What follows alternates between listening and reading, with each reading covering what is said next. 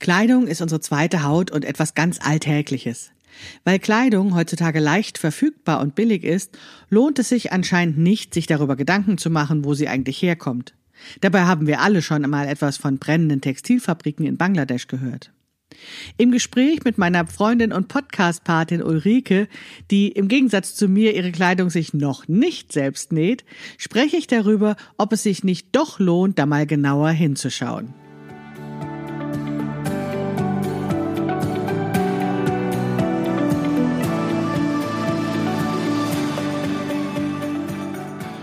Hallo und herzlich willkommen zu Past, dem Podcast von Krafteln. Mein Name ist Maike Rentschbergner. Ich unterstütze Frauen dabei, sich selbst gut passende Kleidung zu nähen, die sie schön und stark macht. Meine Mission ist es, dieses Gefühl der Stärke, der Schönheit und der Zufriedenheit möglichst vielen Frauen zu ermöglichen. Zum Beispiel auch dir. Schön, dass du zuhörst.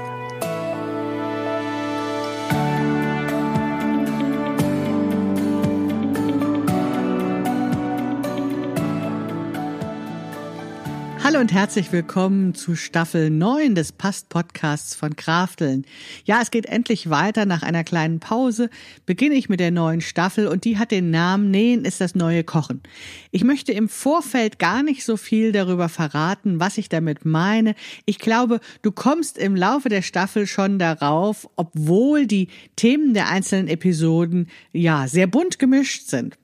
Heute geht es um das Thema Umwelt und Textilproduktion und deren Nebenwirkungen. Aber bevor wir mit der Episode starten, möchte ich noch einmal ganz kurz auf mein aktuelles Angebot hinweisen. Am 13. und 20. November veranstalte ich wieder meinen beliebten FBA-Workshop.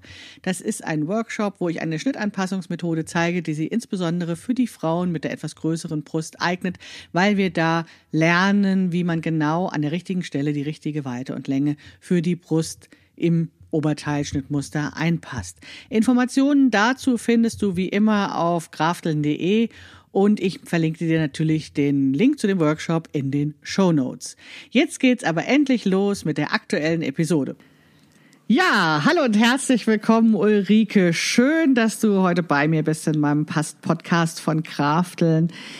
Ulrike kennt meine Zuhörerin ja noch nicht. Deswegen vielleicht kannst du mal drei, vier Worte zu dir sagen, Ulrike, wer du eigentlich bist, außer meiner Podcast-Patin. Oder was Hi, ist eine Podcast-Patin? Ach so, sorry, jetzt habe ich dir reingeflappert. Nee, kein Problem. Hey Maike, schön. Ja, danke für deine Einladung. Ich war total überrascht, als du mich gefragt hast, weil ich habe ja so gar keine Ahnung von Nähen. Aber dazu kommen wir ja später. Ähm, ja, ich bin äh, Ulrike, eine Freundin von Maike, eine nicht nähende Freundin von Maike und äh, genau, ich äh, war deine Podcast-Patin, zumindest hast du mich dann immer so bezeichnet, weil ich dich äh, ermutigt habe, Podcast anzufangen und ein bisschen was erklärt habe, aber gar nicht so viel. Deswegen war ich immer überrascht, dass du mir diesen Titel verpasst hast. Aber hast mich, ich habe mich gefreut. Du hast mich geschubst und du hast mich informiert und vor allen Dingen auch ähm, ermutigt sozusagen. Ne? Okay, ja. ja, super, sehr schön. Und ich hatte und, das Gefühl, ich kann immer jemand fragen. Das ist ja auch immer ganz wichtig. Ach so, okay, jetzt stimmt. Das ist natürlich ganz wichtig. Ja, stimmt. Wobei ich jetzt auch gerade sehe hier bei der Aufzeichnung, wir haben ja beide so ein ganz anderes Setup. Ne? Du zeichnest ganz anders auf als ich. Deswegen ähm, witzig, dass das dabei rausgekommen ist. Ja. Okay, also du bist Ulrike und du bist meine Podcast-Patin und du bist meine Freundin und demnächst nicht. Das wissen jetzt schon die Leute von dir.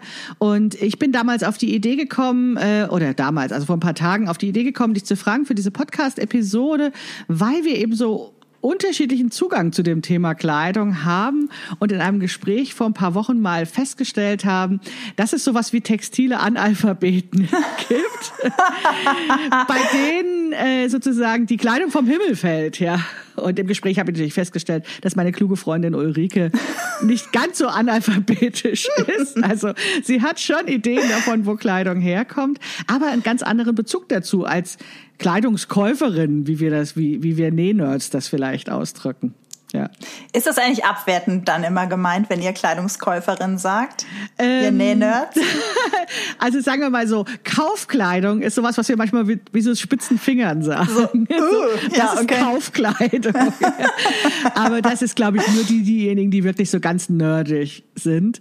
Ähm, ich die allermeisten Näherinnen, die ich kenne, haben so einen Mix. Also die nähen einen Teil ihrer Kleidung selbst und kaufen auch noch ganz viel. Und es ist ja auch bei mir so, dass ich auch noch bestimmte Teile meiner Garderobe kaufe, schon immer quasi, also Strumpfhosen und Unterwäsche zum Beispiel.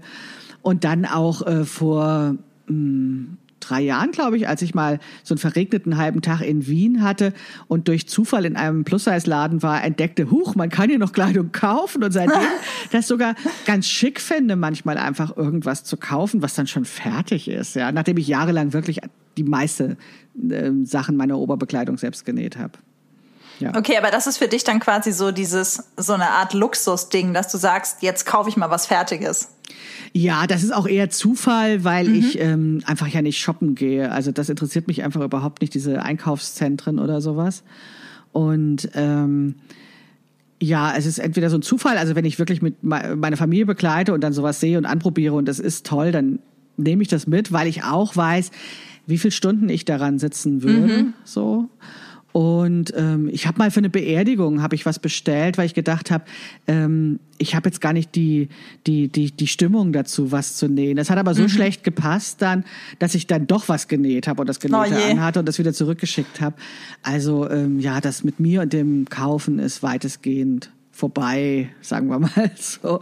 Wie sieht es bei dir aus? Ist man, äh, man kriegt ja sozusagen, Frauen kriegen ja oft unterstellt, dass sie gerne shoppen. Gehst du gerne shoppen? Mm.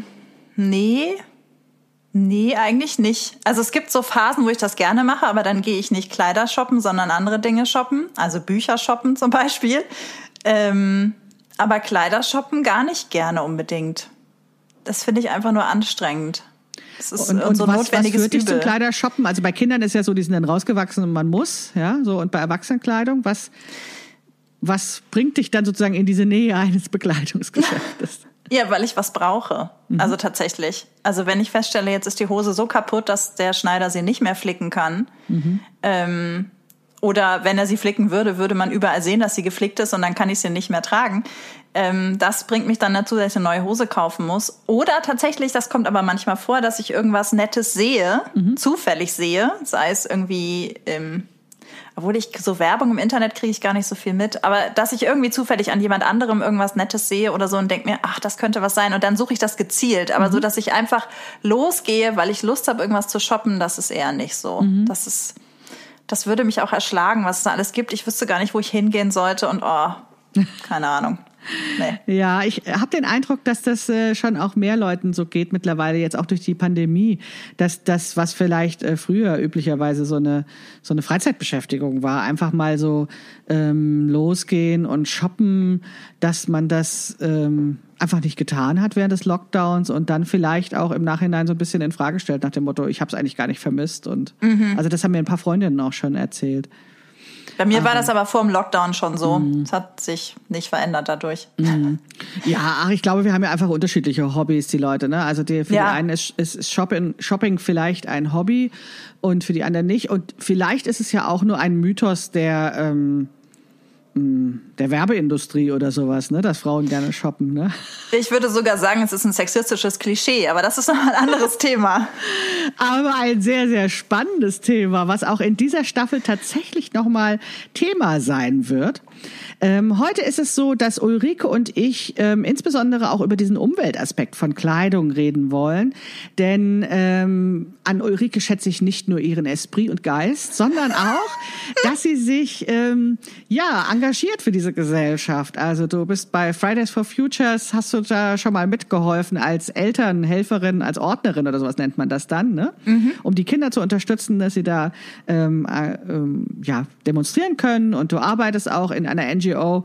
Und ähm, ja, also ich mag das einfach, wenn Leute sagen, ähm, ich habe da Informationen bekommen, mir gefällt das nicht, ich will was ändern, so ungefähr. Und das kann man ja auf unterschiedlichen Leveln tun, sozusagen. Und ähm, Ulrike ist jetzt nicht irgendwie die Umweltaktivistin, aber ich fand es eben auch ganz spannend, wie man eben mit diesem Thema umgehen kann, ähm, wenn man auf der einen Seite engagiert ist und auf der anderen Seite sich einfach immer für Themen interessiert, die irgendwie mit Gesellschaft äh, zu tun haben. Deswegen spreche ich jetzt heute mit Ulrike zu diesem Thema Umwelt auch. Und Kleidung natürlich insbesondere. Ähm, und da ist es ja so, dass in den letzten Jahren tatsächlich ähm, es schon auch immer mehr Informationen, fand ich, gab in den Medien über die Nebenwirkungen von Fast Fashion, wie man das ja heutzutage nennt, also diesen, diesen hohen, ähm, ja, diese, dieses wahnsinnige Volumen, wie Kleidung produziert wird und wie oft die Kollektionen in den Geschäften wechseln und so weiter und so fort. Und dass es aber trotzdem so ist, dass man ähm, das irgendwie weiß, aber es hat sich nichts geändert. Also laut Statistik ist das so, dass ähm, ich muss nachgucken, ach ja, hier, von 2002 bis 2014 hat sich die Textilproduktion weltweit verdoppelt. Und jetzt seit 2014, also der Trend steigt, äh, stieg also weiter noch an. Äh, das heißt, es ist ein irres, ein irres Volumen an Textilien, was produziert wird. Und gleichzeitig hat sich die Tragedauer von Kleidungsstücken halbiert. Ja, also das heißt, ähm, dieses buchstäbliche letzte Hemd, was es ganz, ganz früher mal gab, ja, das ist jetzt in ein, ein irren, eine irre Menge an Textilien. Ähm, hat sich das verwandelt. Ja, und wie gesagt, wir lesen immer mal irgendwelche Sachen, wir hören von den brennenden Fabriken in Bangladesch oder sowas. Beeinflusst dich das zum Thema Textilien, Ulrike? Ja, total. Also ich habe, äh, deswegen bin ich auch so ein bisschen, also bin ich sehr überrascht gewesen, als ich die Zahlen, du hast sie mir ja vorab netterweise gegeben, mhm. als ich die Zahlen gelesen habe, war ich echt geschockt, weil für mich ist das so, ähm, das ist für mich die absolut gegenteilige Entwicklung, für mich persönlich und mhm. für unsere Familie auch ich glaube, ich habe seit 2000 unseren ähm, Lebensmittel, äh, Lebensmittel, unseren Kleidungskonsum total zurückgefahren. Also so, also so, das ist so tatsächlich, dass ich sagen würde, bei uns hat sich das ungefähr halbiert. Okay, ähm, das ist bei anderen ja noch schlimmer, ne? Genau. und dann, für die Statistik und tust, dann ne? überlege ich mir, Scheiße, da sind ja dann Leute, bei denen es sich dann irgendwie vervierfacht hat. Ja. Ähm, und deswegen fand ich das auch sehr überraschend, weil ja auch in der Zeit hat sich ja auch so viel Umweltbewusstsein gerade in den letzten vier, fünf Jahren entwickelt. Wobei die Zahlen waren bis 2014, sagtest du, ne? Ja, Vielleicht hat sich da noch mal was Zahlen, verändert. Ich hatte noch andere Zahlen gefunden, die dann bis äh, 2019, 2020 rangingen. Und dann kam mir die Pandemie und die hat ja tatsächlich noch mal viel verändert. Ja. Ähm, auch mit dem Zuhausebleiben und den Lieferketten, die unterbrochen wurden. Aber dieser Trend war eindeutig. Also selbst wenn diese Zahl mit dieser Verdopplung von 2002 bis 2014 eben nur bis 2014 ging, kann kann man davon ausgehen, dass diese Kurve quasi in der gleichen Steigung weitergewachsen ist bis 18, 19. Hm. Also das heißt, obwohl sich da im Umweltbewusstsein eigentlich sehr viel verändert hat, hat sich der Kleidungskonsum offenbar nicht so stark verändert bei den Leuten. Das finde ich halt genau. total spannend, weil ähm, der Lebensmittelkonsum hat sich ja verändert. Genau. Ähm, und das passt ja zu sowieso deiner These, die mich ja auch total überzeugt hat schon, als du sie mir zum ersten Mal gesagt hast. Du meinst, ähm, nähen ist das neue Kochen? Ja, oder muss das neue Kochen werden, so. Ja. Ähm, dass, äh, dass, dass halt irgendwie die Leute bei Umwelt nicht an Kleidung denken. Ja. Und so, ne? Das äh, finde ich extrem spannend. Ja, genau. Das ist eben auch einer der Auslöser ähm, für mein neues Buch und auch diese Podcast-Staffel, dass ich denke, da muss es ein bisschen mehr Informationen noch geben ja, oder zumindest so Anschubse, ne? Also so, weil mhm. Informationen gibt es ja. Also wir können das sehr leicht finden, diese Informationen. Also wenn man sich dafür interessiert, ist das wirklich nur einen Klick weit entfernt im Internet. Und es wird ja auch regelmäßig in den Medien darüber berichtet, dass eben der CO2-Ausstoß in der Textilproduktion hoch ist oder dass, dass die, dass so viel Wasser verschwendet wird. Also diese Zahl von 7000 Liter Wasser für eine Jeans, für die Produktion einer Jeans, die hatte ich auch schon vor ein paar Jahren mal gehört. Ähm, und trotzdem ist es so, dass ich mir sowas wie 7000 Liter oftmals gar nicht vorstellen kann. Ja, stimmt. Also ich kann das schwer. dann gar nicht in Relation setzen zu, ich sage jetzt mal, wie viel Liter wird denn für ein Stück Käse verbraucht oder, oder ne? Also für ja. die Produktion eines Autos oder was auch immer das dann ist. Ne? Also man hört solche Zahlen und irgendwie plätschern die so ein bisschen an einem vorbei habe ich das Gefühl. Also ja, wobei diese Zahlen hat bei mir, diese Zahl hat bei mir den Ausschlag gegeben, dass ich tatsächlich jetzt immer meine Jeans noch reparieren lasse. Also mhm. Also nicht jetzt, sondern seit einigen Jahren ähm, weil ich mir überlegt habe, nee, das geht nicht. Also ich trage gerne Jeans, aber dann muss ich halt auch dafür sorgen, dass ich sie lange trage mhm. und erst dann ablege, wenn sie wirklich nicht mehr tragbar ist, weil mhm. sie schon so oft repariert wurde. Oder an Stellen kaputt gegangen ist, wo sie nicht reparierbar war oder nicht mehr passt, weil ich zugenommen habe. Also das äh, gibt ja mehrere Gründe. Ja. Genau, da kommen wir gleich nochmal drauf, was die Gründe sind, warum Leute so viel ähm, Sachen haben. Für mich war das tatsächlich so ein, ähm, ich habe mal so einen Blogpost geschrieben, auch schon vor vielen Jahren, mindestens fünf, sechs Jahre her. Ähm, damals noch ja, in dieser Übergang von dem privaten Blog zu Krafteln. Ähm, und da habe ich über auch Jeans geschrieben. Und da habe ich gesehen, so eine Landkarte, die sich mir auch ganz doll ins Gehirn eingebrannt hat, dass diese Jeans einmal um die Welt reist, bis sie bei uns ist. Also mhm. Also von der Produktion der Baumwolle Wolle in bestimmten Ländern, wo dann in der nächsten Land wird sie dann äh, zu, zu Fas äh, die Fasern eben zu Garn gemacht und dann wird es äh, gewebt und dann wird es gefärbt. Und dann, was ich bei der Jeans ja besonders perfide finde, ist, dass es dann sozusagen nochmal die Station gibt, wo sie kaputt gemacht wird. Ja, also wo man dann irgendwie dann nochmal die Farbe wieder abreibt oder Löcher reinmacht, damit sie eben besonders äh, modisch ist. Und das Ganze waren dann dann, ähm, ich habe es jetzt nicht im Kopf, aber vielleicht so sechs, sieben, acht Stationen und aber ich habe dieses Bild vor Augen, wo diese Reisewege eben einmal um den mhm. Globus waren und das fand ich wirklich heftig. Ja, also da war das so, dass ich ähm, ja, das war Gott sei Dank mal ein Bild, was sich eingebrannt hat, ne? was bei mir was bewirkt hat, weil viele Zahlen rauschen so an einem vorbei. Genau, die rauschen vorbei. Und während man ja bei Lebensmitteln irgendwie ähm, zumindest noch an die, äh, keine Ahnung, den Weizen auf dem Feld denken kann oder die süßen Kühe und die süßen Schweinchen oder sonst was, ist das bei den, bei dem, bei den Kleidungen ja so abstrakt. Also das ist ja nichts, was in unserem Alltag vorkommen kann, weil es halt irgendwie. Es wird weit weg von uns es ist total ne? weit weg produziert ja. wird und auch noch nie, ja auch schon immer weit weg produziert wurde. Also selbst als es noch, keine Ahnung, als ich klein war, äh, auf dem Dorf groß geworden bin, gab es natürlich ganz viele Bauernhöfe um uns rum, mhm. aber niemand, der Kleidung produziert hätte um uns rum in kleinem Stil, obwohl das alles nur Nebenerwerbsbauern mhm. waren. Also es waren keine ähm, Profibauern in dem Sinne, dass sie da ihren Lebensunterhalt mit verdient hatten, aber es mhm. gab auch niemanden, der nebenbei Kleidung hergestellt hätte. Also das ist tatsächlich nochmal ein anderes äh, Erleben von Kleidung, oder? Also so, ja, aber das ist ja, du sprichst jetzt ja im Prinzip nur von zwei Generationen sowas, ne? Weil es ist tatsächlich ja noch nicht so lange her, dass das nicht nicht mehr der Fall ist. Also die doppelte Verneinung ist etwas schwierig. Also früher war es ja durchaus ja, üblich, dass genau. Kleidung im Haushalt produziert wurde. Ähm, vielleicht nicht von der, von der Faser bis zum Kleidungsstück. Ne? Also es wurde auch Stoff gekauft oder ähm, also auch arbeitsteilig irgendwo das anderes besorgt sozusagen, aber auch gesponnen wurde ja noch lange ähm, in den Haushalten und ge gewebt. Das wurde dann, habe ich gehört, dann auch machen lassen. Also da gab es solche Leute, die mit so Handelsreisen, die mit so Webstühlen mhm. durch die Gegend gereist sind, wo das einmal gewebt wurde oder so. Aber trotzdem war das, ähm, also ist es noch nicht so lange her, dass man es nicht gesehen hat.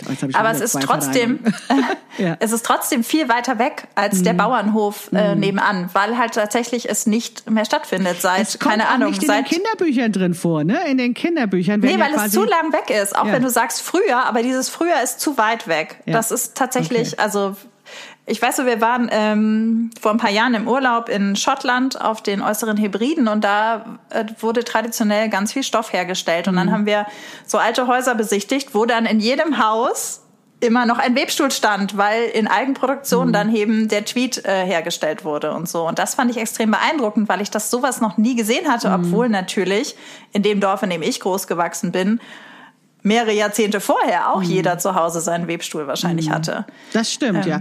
Also ich habe einmal so einen industriellen Webstuhl gesehen, das war 1992 in äh, Weißrussland. Ähm, und ähm, ja, das war wahrscheinlich schon so ziemlich das Nächste an Deutschland ran, wo das noch gemacht wurde, ne? Ja. weil ja tatsächlich die Textilproduktion weitestgehend in Asien ist. Und ich weiß noch, wie, wie exotisch ich das fand in dieser Produktionshalle. Ich war kurz vorher in einer Autoproduktion gewesen. Es war damals noch während meines Studiums. Und diese Autoproduktion war mit Robotern und alles war klinisch sauber und so. Und in dieser Textilproduktion, äh, also in dieser, in dieser, in dieser Weberei war es wahnsinnig laut und es stank nach Öl und ähm, es es war ähm, ja, es waren sogar äh, Arbeiter mit nackten Oberkörper, was mich damals sehr beeindruckt hat. Ja. Aber ähm, ja, es war so richtig ähm, ersichtlich, dass das auch harte Arbeit und mhm. anstrengende Arbeit trotz trotz schwerer Maschinen sozusagen oder trotz maschineller Hilfe da war. Und das ähm, war das einzige Mal, dass ich tatsächlich auch sowas in Action gesehen habe, weil die Textilproduktion oder ein Großteil der Textilproduktion wirklich einfach ähm, ja, nach Asien oder in Afrika mittlerweile auch ausgelagert ist. und ähm, ja dort gemacht wird und wir das dann einfach nicht sehen. Und ich meine mhm. das mit den Kinderbüchern durchaus ernst, weil ähm, wenn du Kinder nach äh, sozusagen Traumberufen fragst oder sowas, ne, die kennen alle nur so eine, so eine klassische Handvoll, äh, Handvoll äh, ja klassischer Berufe so oder Polizist oder Feuerwehrmann und das dann noch nicht mal gegendert, ja. Und den Bauernhof sehen sie auch noch in ihren Kinderbüchern, ne, und die Kuh. Aber Textilproduktion ist tatsächlich auch nichts, was sich lohnt, Kindern zu erzählen, so ungefähr, ne? Nee, das äh, bei den Kindern gibt's halt, ist die Kleidung fertig. Punkt. Mhm, so. Genau. Und deswegen ja. vielleicht auch diese Idee, ich meine, das ist natürlich übertrieben gesagt, also textile Analphabeten ist jetzt ein bisschen gemein, ne? Das auch so zu sagen. Aber die Idee ähm, habe ich schon, dass dass, dass es viele Leute, für viele Leute quasi die Kleidung vom Himmel fällt. Die ist halt da, die liegt in den Läden und man kann die so mitnehmen. Und dann gibt es eben ähm, ja auch immer geringere Preise und äh, wo dann auch auch Leute, die, sag ich mal, bewusster leben oder schlauer sind oder sowas, aber sagen, hey, für fünf Euro, ne, mhm. das kann ich doch gar nicht selbst nähen. Also selbst ich sage ja dann oft, ne, da habe ich ja gar nicht die Zeit, das selbst zu nähen. Also was kann, für fünf Euro kann ich doch nichts falsch machen. Und doch ist es ja so, wir können verdammt viel falsch machen. Ja. Ich, ich finde übrigens. So eine Zahl. Willst du noch so eine krasse Zahl haben? Nee, ich wollte kurz noch was ja. zu dem, äh, sorry, dass ich jetzt ja. seine Dramaturgie unterbreche. Ähm, ich wollte kurz was zu dem ähm, äh, Wort Textilanalphabet Expertin sagen. Ähm, ich finde das überhaupt nicht abwerten, sondern ich finde es ganz treffend. Also mhm. Analphabetin sein ist ja nicht abwertend. Ja, das stimmt. Das ja. bedeutet ja nur, dass, dass äh, das Lesen und Schreiben einfach noch nicht erlernt wurde aus ganz unterschiedlichen Gründen. Weil es und wahrscheinlich dieses, keine Gelegenheit gab, weil es niemand für nötig hielt, das zu ermöglichen. Ja, also es gibt es gibt da ganz unterschiedliche Gründe tatsächlich und äh, das der Grund für textiles Analphabetentum könnte ja tatsächlich sein, dass es nicht für nötig erachtet mhm. wurde bisher, ne? So dass äh, also ich keine also gut, ich würde mich jetzt nicht mehr als Analphabetin in dem Fall bezeichnen, weil ich mich schon also ich kann ich kann das ABC ja. stotternd aufsagen. Du bist ja ähm, lange noch mit mir befreundet. Nein, das konnte ich auch schon vorher tatsächlich, weil ich mich ja damit ein bisschen ja. beschäftigt habe und zwar mit den ähm, mit den Folgen für das mhm. äh, nicht das Klima, sondern für die Natur in dem Fall. Mhm. Ähm, und damit auch für das Klima. Aber das hatte ich tatsächlich schon gemacht. Aber ich glaube schon, dass es halt äh, viele Leute ähm, tatsächlich einfach textile AnalphabetInnen sind, weil sie sich damit nie beschäftigen mussten auch. Weil mhm. sie in ihrem Alltag so durchkommen, ohne das äh, Textile lesen und schreiben zu können. Ja, genau. Das, äh, und es ist ja auch eine gesellschaftliche Arbeitsteilung. Also es ist ja so, dass wir ähm, deswegen finde ich den Vergleich mit dem Kochen ja auch so super, ähm, dass wir äh, oft keine Zeit haben noch zu kochen und deswegen dann Fertigprodukte nehmen oder eben im Restaurant essen. Und genauso mhm. ist es mit den Klamotten ja auch. Ne? Also wir sind ja auch sehr eingebunden in unserem Leben mit Lohnarbeit und Care-Arbeit. Und ähm, da sagen natürlich viele Leute auch zu Recht, was soll ich mir jetzt noch die Zeit dafür nehmen, meine Kleidung auch noch selbst zu machen. Aber jetzt kommen die krassen Zahlen. Yay! Also ein paar wollte ich hier doch noch einwerfen, weil die ja, sind wirklich gut. heftig, ja. Also der CO2-Ausstoß der Textilproduktion ist mehr, also weltweit zusammengerechnet, mehr als der weltweit zusammengerechnete äh, CO2-Ausstoß der Flug- und Schifffahrt zusammen. Das finde ich extrem krass. Ja. Das, also das ist so die Zahl, die mich am meisten umgehauen hat von den Zahlen, die du mir geschickt hast. Ja. Weil, äh, boah, ich meine, es geht ja nicht, dass wir jetzt alle plötzlich nichts mehr anziehen. Nee. das würde ja nichts verändern, aber äh, trotzdem ist es so, wow. Ähm, da muss sich was ändern und da muss sich halt was ändern, nicht auf dem individuellen Level, ja. weil du und ich können da nicht so viel verändern, sondern ja. da muss sich strukturell ja. sehr viel ändern. Und naja, das ist ein großer Hebel. Immer, äh, man denkt ja immer so nach dem Motto, ja, die Flüge, das ist das Böse und deswegen mache ich meinen Urlaub im Allgäu und nicht in Thailand oder sowas. Ne? so. Und dann habe ich alles gut gemacht. Aber ich finde auch, wenn also dieses Textilproduktion mehr als Flug und Schifffahrt zusammen ist, dann das sollte uns wirklich bewusst machen, dass das ähm, was ist, worauf wir hingucken sollten. Ne? Ja, auf jeden Fall. Ja, weil genau. auf Flug und Schifffahrt gucken wir, ne? Also da wird ja immer wieder dann was erzählt auch darüber, aber über die Textilproduktion eben nicht. Was ich auch äh, eine krasse Zahl fand, war ähm, allein um, um Kleidung farbig zu färben, also damit wir eben nicht nur die Farbe des Naturmaterials haben, werden in der Textilproduktion 3500 verschiedene krebserregende, hormonell veränderte oder anderweitig giftige oh. Chemikalien eingesetzt. Das ist gruselig. Das ist total gruselig. Und ich habe mich bei vielen Sachen schon gefragt, wie würde das jetzt ungefärbt aussehen? Ich mhm. habe keine Ahnung. Also. Ach so, was sozusagen der Naturzustand wäre. Genau, ja, ja. ja. Also, ja. ne, wenn ich jetzt, ähm, keine Ahnung, die Hose, ich habe eine Korthose an. Mhm. Wie würde der Kordstoff aussehen, wenn es ungefärbt wäre? So. Naja, kommt so ein bisschen drauf an. Also weiß ist er sicherlich nicht, weil das wäre ja sozusagen dann auch schon wieder gebleicht und gereinigt mhm. oder sowas, ne? Je nachdem, wie viel Aufwand dann auch reingesteckt wird, diese Faser äh, zu äh, säubern und so weiter. Also wahrscheinlich irgendwas so zwischen äh, matschigen Grau und, und, und matschigen Beige oder so. Ja, ne? ne, ne, ne ja. Und so, vor allem wahrscheinlich auch so unru äh, sehr unruhig, ja, wahrscheinlich nicht gleichmäßig, genau. ne? Mhm. Ja. Mhm. ja. Ja, genau, das wissen wir einfach oft nicht. Ich denke, da, mhm. ich hatte, als du das eben erzählt hast, sofort an die Jute-Taschen meiner Kindheit gedacht. Ja, möglicherweise waren die so.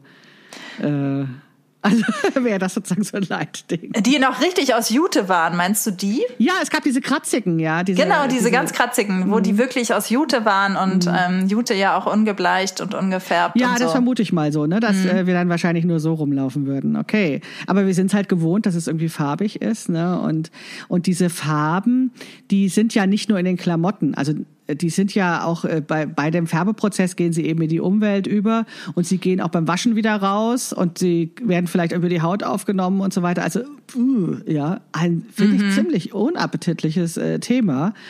Ähm, und daran denken wir natürlich nicht, wenn wir sagen so, oh, guck mal, das schöne Blau. Oh, strahlt so schön. Ja. Oh. Genau, also das ist schon, schon auch eine von diesen äh, krassen äh, Zahlen, die ich gefunden habe. Und ähm, die Frage ist ja, warum, ähm, warum gibt es überhaupt dann trotzdem diese vielen Textilien? Ja, also warum? Also weil es sich lohnt. ne? Also unsere ja, klar. Welt ist halt einfach die Nachfrage ist da geprägt und ähm, das Angebot erhöht sich immer, weil da einfach eine irre Marge drin ist. Also weil es lohnt, weil wir das in komischen, ja, in anderen Ländern herstellen können, wo wir es nicht sehen, was da passiert. Und weil mittlerweile ähm, eben auch viel aus Mischfasern gemacht wird. Also dieser Polyester, das, dieses, was ja aus Erdöl ist, immer noch vorhanden ist und sich lohnt, das einfach schnell selbst zu machen. Und ähm, ja, das finde ich, äh, da fühle ich mich tatsächlich dem so ein bisschen ausgeliefert, ja, weil ich dann als Konsumentin ja auch eben auf dieses 5-Euro-T-Shirt reinfalle. Aber ich darf es halt nicht kaufen, ne, weil ich damit das System aufrechterhalte. Ja. ja. Ja, wobei es ja auch nicht funktioniert, wenn man jetzt plötzlich diese ganzen, wenn niemand mehr diese Sachen kauft. Also das schafft ja dann auch mal andere Probleme. Ähm, deswegen sagte ich ja vorhin, das muss sich tatsächlich strukturell mhm. ändern. Ähm, es muss halt einfach entsprechend geregelt werden auf gesetzlicher Ebene. Es äh, geht halt ja. nicht. Der Markt regelt nicht alles. Der Markt regelt ja. gar nichts. Ähm, der Markt versorgt nur die, die sowieso schon von ihm profitieren. Ähm, Definitiv. Und, ja. und deswegen ist es natürlich, ja, es ist wichtig. Also ich mache das ja auch, dass ich darauf achte, was ich kaufe, was wir für die Familie kaufen, dass wir keine Ahnung, die Sachen zum Schneider geben und so, aber ähm, trotzdem ist es halt auf der anderen Seite wichtig, dafür zu lobbyieren und Druck aufzubauen, mhm dass sich halt tatsächlich gesetzlich was ändert und das muss dann weltweit passieren und das ist dann halt immer sehr lahm, das dauert immer ewig ja. und ich glaube schon, dass das äh, Lieferkettengesetz ein erster Schritt dahin ist. Ähm, Mist, dass ich jetzt Lieferkettengesetz hier eingebracht habe, wo ich es im Detail gar nicht genau erklären kann. Das macht nichts. Äh, wir können unseren äh, meinen Zuhörern durchaus noch mal zumuten, auch mal was nachzuschlagen und selbst äh, zu denken und so weiter. Ich finde es ein wichtiger Hinweis, dass du das sagst, weil tatsächlich die Argumentation ist ja oft auf dieser individuellen Ebene. Mhm. Ne? Also die Zahlen, die ich gefunden habe, waren dann auch sowas wie ähm, der Mensch hat äh, 95 Kleidungsstücke durchschnittlich pro Kleiderschrank ohne Unterwäsche und Socken und ähm, Deutsche kaufen durchschnittlich 60 Kleidungsstücke pro Jahr und dann ist das nochmal aufgegliedert nach dem Motto, Frauen kaufen mehr als Männer und je gebildeter wird und je mehr Einkommen wird mehr gekauft und so weiter und so fort. Aber das ist ja immer die Argumentation auf der individuellen Ebene. Mhm. Und ähm, da, das ist eben dieses klassische, ja, da muss eben jeder mal selbst gucken und wenn die Leute es nicht machen, sind sie selbst schuld, wenn der Planet kaputt ist. So ungefähr, ne? Nee, ist es ja nicht, weil, wie du ja eben schon gesagt hast, ist ja auch eine Arbeitsteilung. Ne? Es gibt mhm. halt sehr wenig Leute, die Zeit haben, sich die Kleidung zu nähen mhm. oder die sich die Zeit nehmen können, die Kleidung zu nähen, weil sie halt, keine Ahnung, so viel arbeiten müssen, um ihre Familie zu finanzieren und gleichzeitig aber auch nicht das Geld haben, ähm, unbedingt jetzt die super teure, nachhaltig produzierte Öko-Klamotte zu kaufen. Ähm, also deswegen ist es ja, ist halt, der individuelle Ansatz ist zwar ganz schön, um das eigene Umweltgewissen zu beruhigen, aber der bringt halt äh, die Welt nicht weiter im Grunde. Nicht schnell genug, ja. Ich glaube, ja. das ist das, was du vorhin angesprochen hast. Es geht nicht schnell genug und es muss äh, sozusagen ein ähm, ein Willen da sein, dahin zu gucken und auch zu verstehen, dass das Leid in anderen Ländern auch was mit uns zu tun hat. Mhm. Also dass es Konsequenzen gibt, wenn ähm, wir für schlechte Arbeitsbedingungen in anderen Ländern sorgen, zum Beispiel, dass das uns auch betrifft oder dass wir die Verantwortung dafür übernehmen müssen und dass da eben weltweite Absprachen getroffen werden müssen. Aber wir sehen es halt oft nicht. Und das ist halt auch der Punkt, deswegen, weswegen ich ein Lieferkettengesetz grundsätzlich gut finde, weil darum geht es ja, ne? Mhm. Dass halt die Firmen Verantwortung übernehmen müssen, was ihre Zulieferfirmen machen. Mhm. Ähm, und, äh, und auch zur Verantwortung gezogen werden können, wenn das, wenn da was passiert. Ähm, wobei ich, wie gesagt, die Details jetzt nicht genau weiß. Und es gab ja auch Kritik daran, dass es nicht so gut umgesetzt wurde, wie eigentlich geplant, etc. Aber ich finde schon, dass das halt ein wichtiger Schritt ist, dass wir eben diese Verantwortung übernehmen müssen, alle. Ja, es ist erstmal ein Anfang, weil ähm, auch nach diesem verheerenden Brand in Bangladesch, der ja schon fünf Jahre her ist, hat sich ja nicht viel geändert. Ne? Mhm. Also das war ja dann mal ein ein ähm, eines dieser Sachen, die sie in die Tagesschau geschafft haben, ne? also die so ein bisschen sichtbarer waren. Und dann haben ja da auch ähm, Textilkonzerne ähm, so erstmal betroffen reagiert und nach drei Wochen haben sie wieder weiter produziert. Ne? Also das ist ja irgendwie mhm. so eine kurze Betroffenheit und dann passiert da nichts. Und ich glaube auch, dass man da ansetzen muss und dass man es auch zeigen muss, damit ähm, wir als Bevölkerung das noch mehr einfordern von unseren Regierungen. Genau. Also dass das ja. eben ähm, ja eben nicht nur diese individuelle Sichtweise auch bei uns ist nach dem Motto, ach ich kaufe jetzt dieses eine T-Shirt nicht, sondern dass wir das als Problem erkennen und dann eben auch bei Wahlen und in Büchern und äh, Podcasts und was weiß ich wo einfach thematisieren, damit es eben mehr ins Bewusstsein rückt. Da fällt mir gerade ein, ich wollte dir von einer äh, wirklich tollen Fernsehsendung erzählen ähm, oder auch den Zuhörerinnen, die ich sehr eindrücklich fand, wo das sehr gut ins Bewusstsein gerückt ist, also die mich sehr betroffen gemacht hat. Ähm, und trotzdem nett war. so. Aber seitdem gucke ich tatsächlich meinen Kleiderschrank und auch mein Stofflager ein bisschen mit anderen Augen an. Und zwar war das eine Sendung von Quarks. Quarks, wie spricht man das aus? Ich weiß es gar nicht genau. Ich würde Quark sagen, Quarks? aber ich habe keine Ahnung. Quarks, ich kann auch Quark, Quark sagen, dann weiß man, wie man schreibt. Ja. Also vom WDR war das. Und da wurde eben in zwei Experimenten äh, die ja zufällige Passanten ähm, aufmerksam gemacht auf das Phänomen. Und das eine würde ich jetzt einmal kurz äh, erzählen. Und zwar haben sie ein Pop-up-Geschäft in einem, in so einer Fußgängerzone oder sowas gemacht und haben dann äh, da schön wie so ein Laden das dekoriert und haben gesagt, ja, und das ist Kleidung, die wird in Deutschland genäht und das, ist, das sind auch tolle Materialien, irgendwelche Biostoffe und so weiter und so fort. Und trotzdem können wir es möglich machen, dass es halt ganz günstig ist. Da, da gab es dann, glaube ich, auch dieses buchstäbliche T-Shirt für fünf Euro. Und das Interessante war aber, dass ähm, es einen Hinterraum gab und die Tür zu diesem Hinterraum war so ein Spalt offen, also man konnte da reinsehen und da saßen Kinder an Industrienähmaschinen und nähten, nähte diese Kleidung. Und dann kamen halt, also waren also überall Kameras installiert und dann kamen halt nichtsahnende Menschen in diesen Laden und sagten, oh, das sind aber schöne Sachen, ne? Und auch so günstig. Was in Deutschland genäht und so. Und ähm, ja, und dann ist ihnen entweder aufgefallen, dass da Kinder sitzen, die nähen, oder aber sie wurden nach dem Kauf darauf angesprochen, um, ja, was halten sie denn davon? Und wie haben die Leute reagiert? Naja, die waren ähm, schockiert und ähm, haben natürlich so argumentativ, die meisten, glaube ich, gesagt, dass sie es dann nicht kaufen können. Also ähm, und das ist ja auch richtig so. Also, weil sie haben halt gesehen, die haben gesagt, das geht nicht, dass Kinder ja, das ja, ja. sehen, so, ne? Also das, das, das können wir nicht machen, so, ne? Aber äh, es, ich glaube, einigen sah man schon auch an, dass es ihnen leid tat, das schöne Ding wieder oh. weghängen zu müssen. Ja, aber das, ich finde das eine super coole Idee, dass die das so gemacht haben. Ich meine, es ist natürlich sehr ähm, also ja, es sehr offensichtlich. Auch Kinder mit dunklerer Hautfarbe und so weiter, was so ein bisschen platt vielleicht war, ne? nach dem Motto, das sind jetzt Kinder aus Indien oder sowas.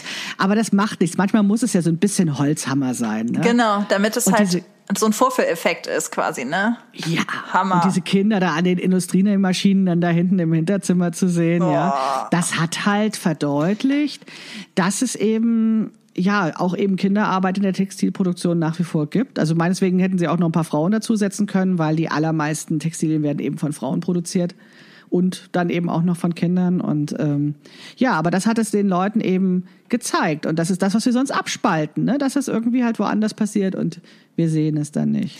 Genau, dabei ist es ja. Also das war jetzt einfach der Raum dahinter, so, aber im Grunde mhm. kennen wir den Raum dahinter ja. ja also so, genau. ne, es ist so sehr absurd. Aber wir sehen ihn nicht. Nee, ne? genau. Also ich habe gelesen, dass Textilarbeiterinnen zum Teil unter ihren Nähmaschinen schlafen, weil oh. sie einfach noch nicht mal den, den, den Schlafplatz oder diese Wohnung bezahlen können. Also sie kommen dann aus Dörfern irgendwie dann zu diesen Städten, wo das eben gemacht wird. Und weil sie so wenig verdienen, schlafen sie in der Fabrik unter den Nähmaschinen und das ist einfach unvorstellbar und trotzdem ist es auch so gleichzeitig so abstrakt und hat so wenig mit meinem Leben zu tun, dass ich das natürlich verdränge. Ja, ja. ja. Und wenn wir ja, das ist so, wie wenn wir jetzt irgendwie bei der, äh, bei der Wursttheke sozusagen immer die, die, die Schweine noch hören, wie sie geschlachtet werden, so ungefähr, ne? Ist brutal, aber ich meine, de facto ist es so, ne? Ja, und der Unterschied ist, das eine sind Tiere Mhm. die nur dazu gezüchtet wurden, dass sie gegessen werden. Das andere sind halt Menschen. Also das ist halt so, ähm, ich verstehe dann manche Leute auch nicht, die sagen, ja, ich esse halt keine Tiere, aber machen sich dann mhm. keine Gedanken darüber, ja. ähm, in, unter welchen Bedingungen ihre Klamotten genäht wurden. Ne? So. Ja. Also das war sehr, sehr eindrücklich, dieses Experiment. Und das Zweite, das äh, schien mir erst noch ein bisschen banaler so, aber es hat doch auch ganz lang in mir nachgehalten. Das zweite Experiment, was sie gezeigt hatten, war, da hatten sie also auch so einen äh, Kleiderständer und haben zu Menschen auf der Straße gesagt, ja, sie dürfen sich was aussuchen, sie müssen nur uns einen Gefallen dafür tun. Und dann haben die dann so geguckt, ach guck mal, das ist doch ein Hemd, das würde Papa gut stehen und so weiter. Ja, was müssen wir dafür tun? Und dann stand da ein Aquarium mit lebendigen Fischen und sie hatten so ein kleines Fläschchen, Fläschchen mit einer farbigen Flüssigkeit und darauf war, glaube ich, ein Totenkopf oder stand Chemikalien oh. oder sowas. Und die haben gesagt, sie müssen für das Hemd dieses, diese, den Inhalt der Flasche in das Aquarium kippen. Oh. Also live die Fische töten, ja. Ja, ja, ja. Oh, Hammer. Ja. Hat es irgendjemand mein, gemacht? Nein, nein, das hat niemand nein. gemacht. Und Gott Nicht sei vor Dank, laufender ja, Kamera. Ja. ja. Gott sei Dank. Aber es war, also, wie gesagt, es ist ein bisschen platt, aber es hat mich beeindruckt. Also es hat mich wirklich beeindruckt, weil denn, denn die Menschen haben quasi die Flasche in der Hand und müssen aktiv diese Tat machen, also müssen aktiv mhm. das da reinschütten. Und das ist dann sowas, wo man eben sagt, nee, das kann ich jetzt nicht. Aber wenn eben, und da sprechen wir wieder von Lieferketten, wenn so viele Stationen dazwischen sind, dann wird sozusagen das Aktive immer kleiner. Ne? Also man mhm. wird immer ja. schwächer, weil man kann die Verantwortung ja wunderbar ähm, abschieben auf andere. Und ja, also das fand ich sehr nachdrücklich dargestellt und denke auch, dass diese Sendungen notwendig sind, damit es eben bei den Leuten ankommt. Mhm. So. Also ja, ich verlinke das, das in den Show Notes nochmal auch äh, den Link zu dieser äh, Quarks-Sendung. Oh, die würde ich mir auf jeden Fall angucken. Mhm.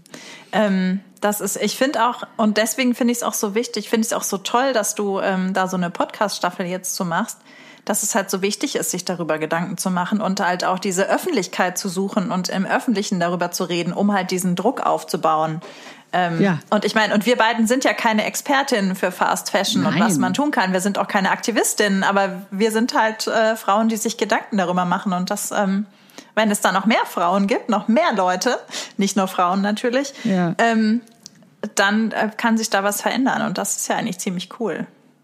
Ja, genau. Also so, so, so die kleinen äh, Beiträge, die man sozusagen tun kann, um die Welt zu verändern, aber eben auf dieser doppelten Schiene, die du ja eben auch schon angesprochen hast, ne? nicht nur im individuellen Verhalten, sondern eben auch sozusagen mit dem Bewusstsein versuchen, eben gesellschaftliche Diskussionen oder Veränderungen anzustoßen, die dann eben auch noch größere Wirkungen haben, um das strukturell zu bekämpfen. Ich habe noch mehr Zahlen. Willst du Yay. noch mal Zahlen? Ja, immer gerne. Ich bin eh so ein Zahlen-Nerd. Also äh, vielleicht für diejenigen, die da äh, fragen sich, wo ich die Zahlen her habe. Ich habe zwei hervorragende ähm, ja, äh, Flyer, glaube ich, nennt man das von Greenpeace, also wo ihre Studien, die sie gemacht haben, eben äh, kurz zusammengefasst worden sind. Und ähm, da habe ich das nachgelesen und ich gucke auch mal, dass ich das irgendwie verlinken kann in den Show Notes. Und äh, da war dann auch die Frage, warum haben die Leute eigentlich so das Bedürfnis, so viel zu kaufen. Also abgesehen von diesem, ne, von diesem niedrigen Preis. Und ähm, da wurde eben, also das fand ich auch super harte äh, Zahlen. Ähm, man konnte zwar mehrere Sachen ankreuzen, insofern relativieren sich die Zahlen klein bis, bisschen wieder, aber 40 Prozent sagten, dass die Mode den Ausschlag gibt. Also das ist ja quasi sowas wie ich habe Lust auf was Neues. Ne? Und 31 Prozent sagten, sie brauchen Platz im Schrank. Oh. Also und deswegen wird aussortiert, ich brauchte Platz im Schrank. Wobei, wenn ich drüber nachdenke, das, hab, das war für mich auch schon mal ein Grund. Also ich mir dachte, der Schrank ist jetzt zu voll, ich muss mal aussortieren. Ja, so? aussortieren ja, aber doch nicht, dass man dann gleich sozusagen das Neue wieder kaufen kann. Ach so, nee, einfach nur, der Schrank ist jetzt zu voll, ich muss aussortieren. Ja. Und dann ja, habe ich wieder. Platz, um was Neues zu kaufen, ist dann die Folge. Ich weiß es nicht. Ja, aber ähm, also die andere sozusagen die korrespondierende Zahl war nur 21 Prozent sortieren aus, weil dieses Kleidungsstück wirklich nicht mehr funktioniert. Also weil es wirklich sozusagen sie nicht mehr reinpassen mhm. oder ähm, weil es kaputt ist oder sowas. Also das Verschleiß wurde schon auch angegeben, weil tatsächlich die Textilien, wie wir sie heute oft kaufen, nicht mehr alle diese Qualität haben, wie sie vielleicht früher hatten. Wobei ich das auch immer ein bisschen schwierig finde, weil ich glaube nicht, dass die, dass das nur ein Problem der billigen Marken ist. Also, dass man immer so sagt, so nach dem Motto, die billigen Sachen halten nicht und die teuren Sachen halten länger. Das glaube ich nicht unbedingt, weil letztendlich sind sie oft aus ähnlichen Fasern oder Fasermischungen und, und so hergestellt. Ja, ich hätte jetzt Aber, eher gedacht, dass es vielleicht Nähte betrifft, dass die Nähte sich vielleicht leichter lösen oder so. Wobei, das kann man immer flicken lassen. Das ist ja überhaupt kein Problem. Ich weiß es ehrlich gesagt nicht. Also ich finde dieses Verschleißargument tatsächlich auch interessant, weil ich das tatsächlich nicht beobachte. Aber jetzt habe ich natürlich auch nicht mehr so viel gekaufte Kleidung.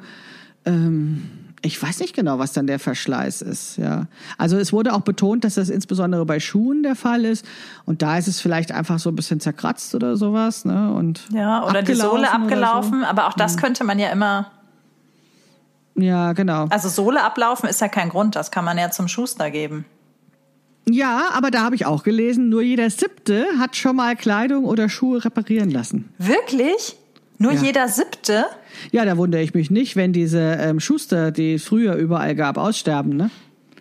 Ach. Also bei uns hier im Viertel, da kann ich mich gut erinnern, dass vor 15 Jahren, als ich hier eingezogen bin, gab es noch drei, äh, zwei Schuster in Laufentfernung, die auch wirklich so handwerklich richtige äh, Schuster waren, ja. also nicht nur diese, diese Kettengeschäfte, die so hauptsächlich Schlüsseldienst und sowas mhm. sind und so ein bisschen auch einen Absatz aufkleben oder sowas. Nee, der also wirklich sozusagen Schuhe richtig repariert hat. Und das gibt es nicht mehr so viel, ja. Ja, kein Wunder. Aber aber ich, ich bin total froh, wenn ich Schuhe gefunden habe, die passen. Und ich ja. setze alles dran, dass diese Schuhe echt lange halten. Ja. Warum? Ja, da bist du aber ja. anders als die Ja, offenbar. Ne? Also das bei Schuhen überrascht mich das total. Ja. Also ich habe, ich, also ich verstehe, dass Leute nicht zum zur Schneiderin gehen. Mhm. Ähm, und Sachen reparieren lassen. Keine, also, also ich verstehe, weiß nicht, was der Grund ist. Also nicht, aber, aber bei Kleidung denke ich mir, okay, dann kaufen sie sich halt schnell was Neues. Aber gut sitzende mhm. Schuhe zu finden, ist ja viel mhm. schwieriger mhm. als schöne Klamotten. Ähm, und deswegen ja, aber die Schuhe gedacht, haben sich ja auch verändert. Also ich meine, früher war, also wenn ich jetzt früher sozusagen als Kind oder was einen Schuh hätte beschreiben oder malen müssen, hätte ich gesagt, das ist ein Lederschuh mit einem wie auch immer gearteten Absatz in einer Sohle oder ja. sowas. Und wenn ich heute, ähm, letztens ist mir das aufgefallen, habe ich im Bus gesetz, gesessen und hab, wollte zählen, wie viel Turnschuhe ich sehe. Und habe festgestellt, es sind 100 Prozent. Also alle, einschließlich mir, trugen Turnschuhe. Ja. Und ein Turnschuh ist ja was anderes. Also während ein Turnschuh ja früher noch mal was war, auch was wie so ein Lederschuh war, sind das ja heute, ähm, wie soll ich sagen, gegossene und geklebte Teile, die irgendwie zu einem Gebilde zusammen gemacht werden. Ja, ja also aber es wird ja nicht mehr genäht und verschiedene Sohlen. Guck mal, ein richtiger Schuh hat auch verschiedene Sohlen, die dann so aufeinander genäht werden oder sowas, ne? Aber selbst bei so einem Turnschuh, ich trage ja auch Turnschuh, selbst bei so einem Turnschuh kannst du die Sohle ja erneuern lassen, wenn die hinten abgelaufen ist. Hm. Also das, deswegen, so. Ja, aber ich glaube schon, dass die ein bisschen, dass die, dass die schon von der Produktion oder von der, von der Art und Weise, wie sie gemacht sind, irgendwie anders sind und entweder sich dann nicht mehr so wertvoll anfühlen oder das eben die Vermutung sein. da ist, dass man es nicht machen könnte oder was auch immer. Ne? Ja, also kann gut sein, dass die Leute auch einfach nicht wissen, dass es total einfach ist, ähm, sich ja. die Sohle neu machen zu lassen. Ja. Und dann ist das Leder ja auch nochmal ein anderer Werkstoff als irgendwelche ähm, Polyester, Kunstfaser, Fliese oder was auch immer dann da äh, verarbeitet wird. Ne? Also das ist ja schon ja, da hat sich einfach sehr viel verändert und da ist halt immer die Frage, ne, wo ist sozusagen Huhn und wo ist das Hai, ne, was die Nachfrage oder was das Angebot oder sowas. Ist mir nur aufgefallen, dass mhm. es eben so wahnsinnig viele Turnschuhe gab und dass insbesondere die Sohlen, das ist mir aufgefallen, dass die alle so aussahen wie gegossen, ne? also nicht mehr dieses klassische, es ist ein Sohlenteil mit Absatz und so weiter und früher gab es mhm. ja zum Teil auch noch mit so einer verstärkten Spitze oder sowas, mhm. ne, so sah aber anders aus. Ja, und das wird anscheinend nicht mehr zum Schuster gebracht und deswegen gibt es die dann eben nicht mehr, diese Fachgeschäfte, diese Fachreparaturgeschäfte oder nur noch selten.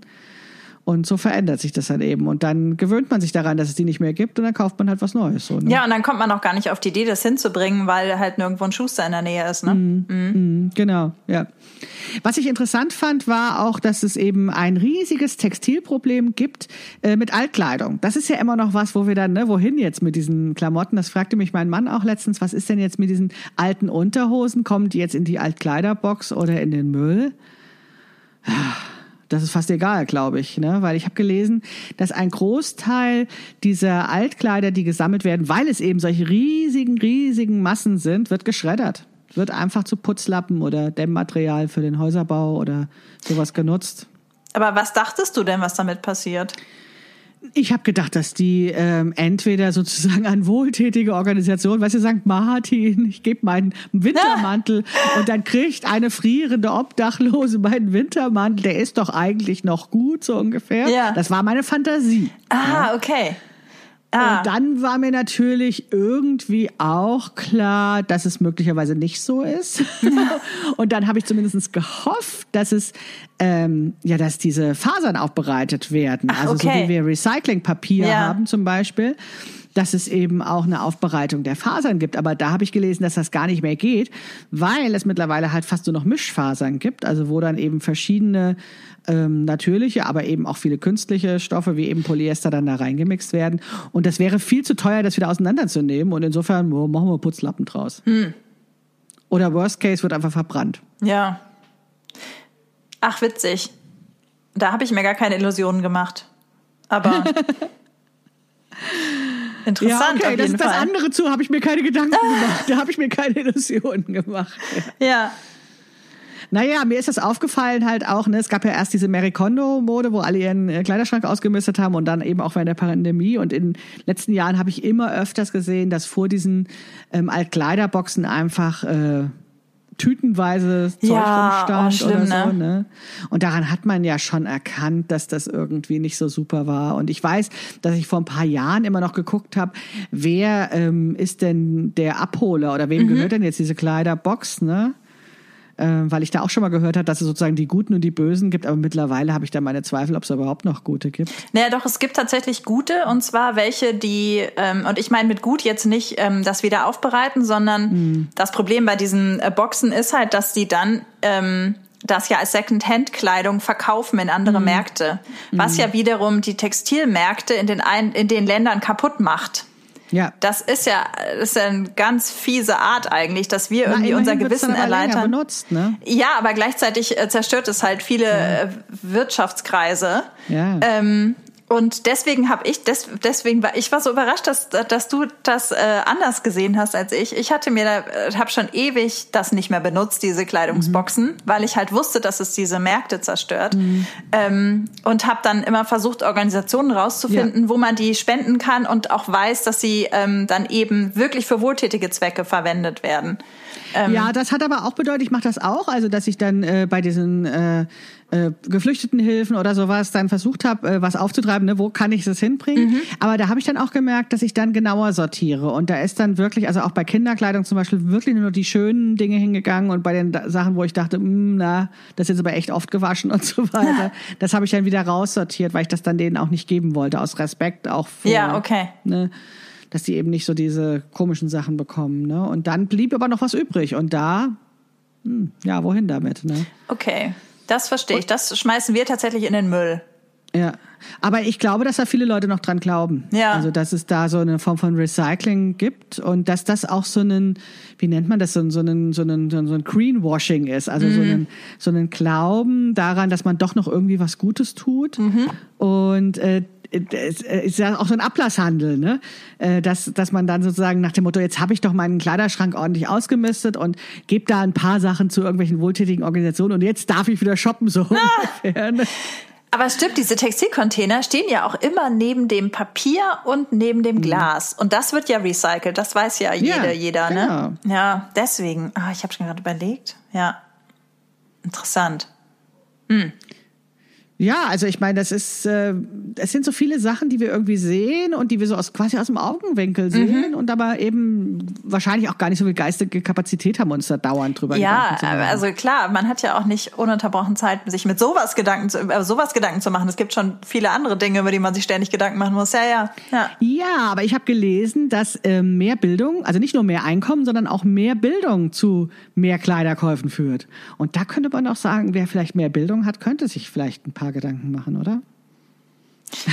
Ich würde sogar sagen, das Gedankenmachen hängt gar nicht von der Bildung ab. Also, ähm, aber äh, ja, aber ist, ist denn ist es denn entkoppelt, also nach Bildung und Einkommen unterschiedlich gefragt so worden genau oder? geguckt. Meist ist, setzen die nämlich Bildung mit Einkommen ja, gleich ja, bei ja, so. das stimmt. Du hast recht. Glaube so nur den Studien, Umfragen. die du selbst gemacht hast. Ne? Ja.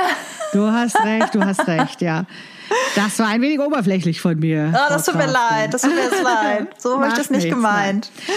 Aber die Frage ist ja, was sind die Alternativen? Ne? Wir haben jetzt ja eben schon mal so von ähm, sozialen Organisationen, wo man was hinbringen könnte, gesprochen. Wir haben auch schon von sozusagen so ein bisschen äh, Reduzierung, also sich, so, sich nicht von jedem 5-Euro-Shirt verführen lassen, gesprochen. Und auch da habe ich noch mal eine Zahl: 73 Prozent der Befragten bei Greenpeace gesa haben gesagt, sie haben noch nie ein Kleidungsstück hergestellt. Und ich habe das jetzt auch nicht so jetzt äh, die, genau die Studie gelesen. Das war nur diese Zusammenfassung, dieser Flyer. Aber ich habe mir das so vorgestellt, als hätten die auch noch nie eine Mütze oder einen Schal mal gestrickt. Ne? Also weil das gehört ja, im Ja, Prinzip auch dazu. das stimmt, Und dann finde ich 73 Prozent schon ziemlich viel. Das wiederum kann ich jetzt nachvollziehen. auch, ja. Das kann ich nachvollziehen, weil bis vor zwei Jahren habe ich auch überhaupt kein Kleid. Kleid- Hätte ich auch gesagt, nee, habe ich nie. Ja. Ähm, obwohl, habe ich mal einen Schal gestrickt in der Schulzeit oder so, weiß ich gar nicht. Na gut, das zählt nicht. Unter Ja. Zwang zählt nicht. Sehr gut.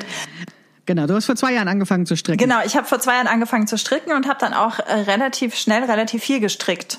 Also ich habe, ich habe vorhin mal als Vorbereitung hier auf den Podcast durchgezählt, wobei ich es jetzt schon wieder vergessen habe, was ich alles gestrickt habe. Ich habe drei Pullis für mich gestrickt, einen Pulli für meine Tochter, eine Strickjacke, zwei Schals und eine Mütze und zwei Wow. und zwei Tücher. Brauchst du drei Pullover, liebe Ulrike? Ja, ich brauche drei warme Pullis. Aber Okay, dann beziehungsweise, stopp, drei warme, stimmt gar nicht. Ich habe mir zwei Pullis gestrickt und eine Strickjacke und einen Pulli für meine Tochter. So. Und zwar war das Aufrüsten für die Corona-Zeit, wenn man Mhm. im äh, kalten, äh, in der kalten im kalten Büro sitzt, weil gelüftet Ja, wird. das stimmt. Und äh, in der kalten Schule, wo auch gelüftet wird ständig. Tatsächlich haben wir aufgerüstet. Aber das hat mir natürlich viel Spaß gemacht, dieses Stricken. Ich Mhm. habe mir dann schon schöne Muster ausgesucht und so. Und äh, es ging natürlich einerseits um Wärme, aber andererseits, ach ja, und ich habe mir noch, ach super, die, die trage ich auch wirklich auch ständig, so äh, Stulpen. So Ja. äh, Hand, äh, wie heißt das, Als Handgelenkwärmer. mobiles äh, Zusatzkleidungsstück Ja, ja, ja. So, ich habe jetzt, also ich habe wirklich ganz viel, was ich da immer so aufrüsten kann, damit mir halt Ah, warm okay. ist. Ähm, du- aber es macht auch Spaß. Ja. habe ich mir Bist du, zurechtgelegt. damals, bist du damals durch unseren feministischen Stricktreff auf das Stricken gekommen? Ja, tatsächlich. Aber das war ja schon, das war ja vor Corona. Da habe ich ja erstmal Ja, nur ein stimmt. Tuch gestrickt, weil ich mir ein Ja. Tuch stricken wollte, einfach weil ich gerne ein Tuch haben wollte, ein selbstgestricktes. Aber dann kam ja drei Monate später Corona Ja, und dann habe ich hier Pullis am Fließband Ja. gestrickt. Aber so hängt doch alles mit allem zusammen. Ja, das ne? stimmt. Der feministische Stricktreff. Das stimmt. es leider ja der zurzeit nicht mehr gibt. Ja. Das müssen wir, wenn Corona endgültig irgendwann vorbei ist, Ja. wieder machen, auf jeden Fall. Genau. Ja, also 73 Prozent sagen, sie haben das noch nie hergestellt und du kannst das nachvollziehen und das hängt wahrscheinlich mit dem zusammen, was wir vorhin hatten, dass es halt einfach weit weg ist Genau. und dass es nicht notwendig ist. Und die Frage ist aber, ob man nicht einfach Bock drauf haben könnte. Ne? Nähen ist das neue Kochen, ist der Titel der Podcast-Staffel. Und ähm, da wird ja eben so mit diesen Kochsendungen Lust darauf gemacht, es doch mal zu versuchen. Und ich würde mir einfach auch wünschen, dass von verschiedenen Seiten einfach den Leuten Lust drauf gemacht wird, mal das zu probieren. Und dann kriegen wir sie ja vielleicht. Ne? So wie mit du mit deinem Stricken. Irgendwann kriegen wir dich auch noch zum Nähen. Ja. Wobei ich ja jetzt, äh, jetzt tatsächlich überlegen muss, wir haben jetzt die warmen Sachen. Und ich habe überlegt, ich würde jetzt gerne mal wieder stricken, aber dachte ich mir, ich brauche aber eigentlich nichts. Und das ist ja auch schade. Ah. Ja, ja, ja, das ist, das ist, das ist das, was ich vorhin meinte, ist, dass ich nicht nur meinen Kleiderschrank kritisch sehe, sondern auch mein Stofflager und mein Wollelager. Also, das ist natürlich auch in diesem, in diesem äh, Selbstmachbereich, der ja eigentlich gut ist, nach dem Motto, das ist ja auch so ein bisschen Slow Fashion, ne? es dauert länger, was selbst zu nähen und äh, man macht es bewusster, man weiß, wie viel in so einem Kleidungsstück drin steckt. Da ist doch auch viel, sag ich mal, so lustvoller Konsum mit drin. Ja, der, ähm, wo ich dann so, sag ich mal, so großartig sagen kann, okay, das mit dem Shoppen, das habe ich überwunden, ne? Also da stehe ich voll drüber und so, ja. Das betrifft aber natürlich das Kleidungsshoppen und bei dem Wolle- und Stoffshoppen muss ich mir da an die eigene Nase fassen und sagen, hm, da ist schon auch viel Lustprinzip dahinter, ne? Also das ist nicht nur so das Notwendige und auch, wo ich mir ganz doll an die eigene Nase fasse, ist das Reparieren. Also das ähm, finde ich bisschen peinlich, dass ich das nicht tue, ja. Also bei den Kindersachen ist das so, dass die bei mir immer so lange in diesem To-Do-Korb liegen, bis das Kind rausgewachsen Oh, ist. Ja. okay. Und dann kann ich es ja sozusagen mit gutem Gewiss- Gewissen entsorgen. Ach, passt ja sowieso nicht mehr, ja. Und ähm, es ist tatsächlich so, dass ich mir das wünschen würde, das mehr zu machen, weil ich es vernünftig finde und gleichzeitig weiß ich, es macht einfach nicht so viel Spaß. Also es macht einfach viel mehr Spaß, ein neues Kleidungsstück im Kopf entstehen zu lassen und dafür eben den Stoff aus dem Lager zu holen oder zu kaufen oder sowas, ja. Ja, Ich habe ja tatsächlich auch nach unserem Gespräch mit äh, deiner Ja. wunderbaren äh, Podcast-Gästin von der Staffel vorher, Konstanze, Ja, habe ich ja angefangen zu äh, flicken ein bisschen. Und es ist, also ich finde Kunststopfen war das, das war nicht Flicken. Ja, aber ich hatte was Kunststopfen wegen Flicken gefragt und dann hatte sie was von Kunststoffen Ja. erzählt. Ähm, Ja. Aber ähm, ich habe da noch mal weiter drüber nachgedacht und ich bin halt vom Kunststopfen noch sehr weit entfernt bei meinen Flickversuchen. war. Ja, Kunst ist im Auge des Betrachters. Genau. Aber das ist auch, ich dachte, oh, das ersetzt vielleicht das Sticken, aber äh, das Stricken, aber Mhm. ich stellte fest, nee, es ist einfach nur scheiß anstrengend. Und, Mhm. und es ist, es sieht danach auch, ich meine, ich mache das jetzt absichtlich immer auffällig, erzähle ich immer allen, aber eigentlich mache ich ist es auffällig, weil ich es halt einfach noch nicht so gut kann. Aber ich benutze Ja. dann auch Farben, die nicht im, in dem Kleidungsstück Ja. unbedingt vorkommen, damit es auffällt. So. Ja. Ähm, aber es ist schon echt schwierig. Ja, aber ich finde, du hast das letztens da unter der Achsel hast du eine Strickjacke repariert und wenn du die Arme hebst, finde ich das schon politisch, was man da sieht. Ne? Genau. Nach dem Motto, äh, also mein, meine Achsel ist politisch. Ich zeige, dass ich da was repariert habe, statt es wegzuwerfen. Ich finde das schon gut. ganz cool. Ja. ja, deswegen habe ich auch genau den, also ich habe ja dann nicht den blauen Ton genommen, sondern den Grauton, damit es, also ich hatte erst überlegt, ob ich rot nehme, dachte mir, na, das kann ich nicht machen. So, ja, sehr schön. Sehr schön, dass dir das aufgefallen ist. Solange du keine Achselhaare da einsteckst. Na, das- kommt als nächstes. Ja, okay, also man könnte es also auch noch mit Spaß und Kunst noch weitermachen. Ja. Ja, aber ich meine, das ist halt so, man könnte da tatsächlich noch mehr machen. Ne? Und ähm, also ich habe als Idee auch noch gelesen, zum Beispiel diese Kleidertauschpartys, da war ich auch noch nie zum Beispiel. Gibt es die denn sagt, noch okay, eigentlich? Das war doch mal so in Naja, den bei 90ern. Corona vielleicht nicht, aber vielleicht kann es ja irgendwann das mal wieder geben. Ne? Ich war da also, auch noch man nie. sagt, äh, Cool. nur weil ich das nicht mehr mag oder weil ich nicht mehr reinpasse, gefällt es vielleicht einer Freundin oder so. Ähm, ja, aber es ist, äh, das sind auch wieder nur Ansätze auf der individuellen Mhm. Ebene. Und ich habe dich ja auch gebeten, mit mir zu reden, weil ich weiß, dass du mich immer wieder bei Themen auch auf die strukturelle Ebene hinweist. Und das finde ich ja auch genau richtig, eben zu sagen, man kann diese Probleme nicht damit lösen, dass man dem Einzelnen sagt, du musst dich ändern, sondern es muss sich einfach im größeren Zusammenhang was ändern. Aber der erste Schritt ist eben dieses Bewusstmachen. Ja. Das stimmt. Ach ja, es gibt noch viel zu tun. Oh, ne? oh Gott, es gibt so viel zu tun. ja. Ich fand es aber sehr amüsant, mich mit dir darüber zu unterhalten, selbst über solche Themen mit toten Fischen und was wir alles hatten. Ja, so. Und ich hoffe, den Hörerinnen hat es auch Spaß gemacht. Wie gesagt, ich suche euch noch ein paar Sachen raus, wo ihr was nachlesen könnt. Und diese Quark-Sendung, wie gesagt, die kann man auf jeden Fall auch äh, anschauen. Ähm, fand ich wirklich eindrücklich gemacht. Ja, und ähm, jetzt sage ich erstmal Danke, liebe Ulrike. Schön, dass du als meine Podcast-Patin jetzt mal im Podcast warst, nach fast drei Jahren, dass es den Podcast gibt, dass du mich geschubst hast vor drei Jahren. Vielen Dank. Ja, sehr gerne. Es hat mir großen Spaß gemacht. Ähm, und ich glaube, ich werde jetzt wirklich direkt die Quarks-Folge gucken weil mich das so ja. interessiert. Also ich finde das wirklich sehr spannend, das Thema jetzt noch weiter zu vertiefen. Ich finde ja unsere Gespräche darüber sowieso immer sehr anregend. Und ich finde es auch super, dass du so viele Zahlen hattest. Du hattest mir ein paar vorher geschickt, aber da waren ja noch mehr und das ist doch cool. Finde ich super. Ja, man muss immer aufpassen, ne? Also zu viele Fa Zahlen erschlagen ja manchmal ja. einen so ein bisschen, ne? Aber ich finde so, so sozusagen so ganz bewusst gesetzt, so ein paar Informationen sind äh, so Sachen, die man dann einfach nicht mehr vergisst und die einem vielleicht ein bisschen wehtun, ne? Also mhm. wo man dann vielleicht, wenn man den nächsten Kleidungs Kleiderbügel in der Hand hat und überlegt, ne, nehme ich oder nehme ich nicht, vielleicht einfach mal kurz in den Kopf kommen, ne? Von wegen, hey, Textilproduktion mehr als Schiff und Luftfahrt zusammen an CO2-Ausstoß mm. oder so. Oh. Ja, kann man mal drüber denken, ja. nachdenken. Aber ich will auch niemanden den Spaß an Kleidung verderben, um Gottes Willen.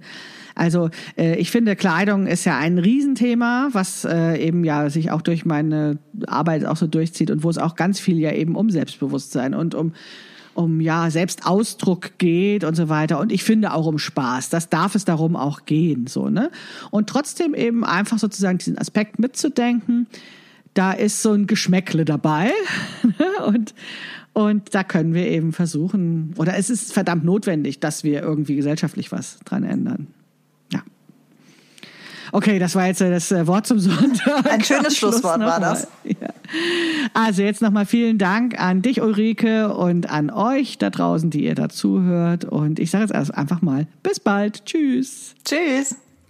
Die Episode ist zu Ende, aber ich möchte mich noch nicht von dir verabschieden, denn ich habe noch einen Hinweis für dich.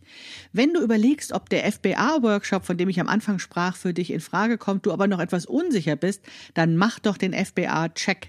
Das ist ein ja, Fragebogen mit Multiple-Choice-Antworten, wo ich auch noch Kommentare dazu geschrieben habe, mit denen du selbst rausfinden kannst, ob die Methode für dich hilfreich sein kann. Und wenn du unsicher bist, nach diesem Frage, Ausfüllen des Fragebogens auch noch, kannst du deine E-Mail-Adresse ganz unten noch eintragen und dann bekommst du von mir eine kostenlose Rückmeldung, ob ich glaube, dass die FBA die Methode ist, die dich jetzt als nächstes weiterbringen wird, um gut passende Kleidung zu nähen. Ja, das war der kurze Werbehinweis nochmal von mir. Ich wünsche euch eine schöne Woche. Lasst es euch gut gehen. Bis dann, deine Maike Rentschbergner.